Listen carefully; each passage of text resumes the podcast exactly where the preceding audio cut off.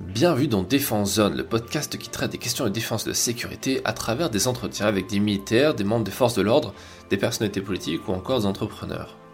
Cette semaine, ce n'est pas un, mais cinq épisodes que nous vous proposons sur une unité aussi prestigieuse que secrète de la police nationale.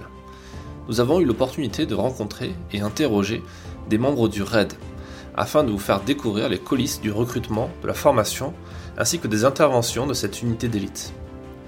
En dépit des apparences, le RAID ne se résume pas qu'à un groupe d'assaut. On y retrouve plusieurs spécialités très intéressantes et notamment 5 métiers que nous vous présentons dans une mini-série exclusive du podcast disponible dans votre espace premium. Nous rencontrerons tout d'abord le chef négociateur du RAID, qui est finalement l'un des premiers à intervenir sur le terrain et qui a pour mission notamment de tenter de raisonner le ou les assaillants. La négo du raid sans, euh, l'inter du raid, ça sert pas forcément à... Enfin, ça a moins d'impact en tout cas. Voilà. Il y a une belle image là-dessus, c'est... euh, A priori, c'est ce que disait Al Capone, alors il faut toujours se méfier. C'est que en étant, euh, en étant poli, on obtient beaucoup de choses. En, étant poli et armé, on obtient tout. Donc euh, voilà, c'est une, définition un petit peu courte, mais c'est voilà, je trouve qui représente assez le boulot qu'on fait, en tout cas la complémentarité avec, euh, avec. Pendant ce temps-là, il y a de fortes chances qu'un ou plusieurs tireurs d'élite se positionnent aux abords de la zone de crise afin d'être en mesure de neutraliser au besoin une personne hostile. Comme on tire en cadre de légitime défense, si on tire, c'est que c'est une riposte proportionnelle. Donc, euh, si la personne, euh, si le tireur a le ressenti que la personne, euh, que le, preneur d'otages euh, va, tuer un de ses otages, on va tirer pour, euh, pour neutraliser, pas pour blesser. Afin de faciliter le travail de la colonne d'assaut, des opérateurs du GHOST, le groupe opérationnel de soutien technique, peuvent faire usage de drones terrestres ou aériens pour prendre du renseignement. Nous, en fait, on va aller du plus loin de la crise, au niveau du renseignement, jusqu'au plus près. Donc, au départ, euh, ça va être du drone extérieur, voilà, pour prendre, du renseignement. Des robots avec une possibilité d'élongation euh, assez importante. Et puis, au fur et à mesure, on va se, rapprocher euh, pour mettre en place. Alors, on a des, petits, on a des petits robots, on a, des, on a de la vidéo, on a, on a des fibres, on a, voilà, on a tout un tas de, de matériel qui vont nous permettre d'avoir du renseignement avant l'intervention.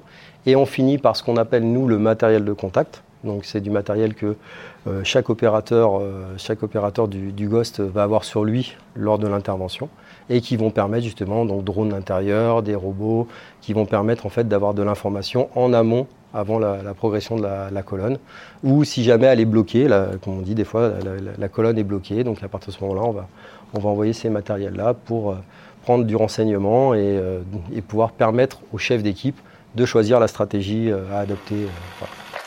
Selon les missions, le RAID peut également déployer un chien d'assaut afin de surprendre l'adversaire. Les chiens policiers sont également utilisés pour détecter les explosifs, notamment lors de la protection de personnalités comme par exemple le président de la République, lors des sommets internationaux notamment. Le, chien est un outil mis à disposition euh, au chef de colonne, euh, au commandant, euh, des opérations.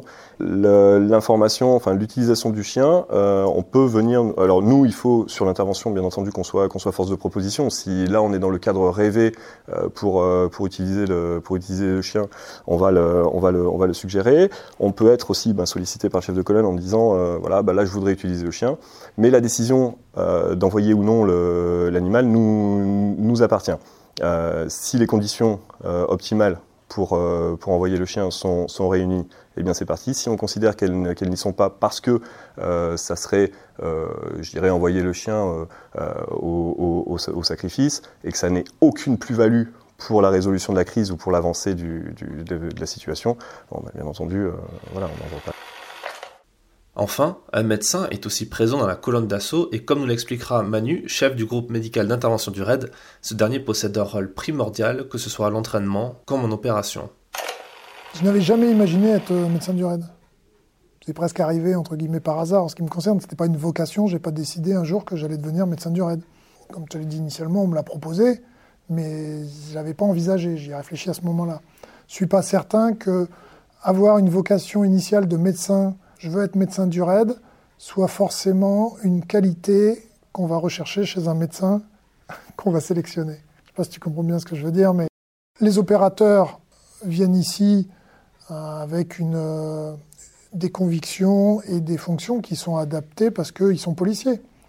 Toi, tu, ne dois pas devenir médecin de durée parce que tu veux faire le travail de la police. Ces 5 épisodes, dont la durée est comprise entre une demi-heure et une heure à chaque fois, sont à écouter en exclusivité dans votre espace abonné Premium.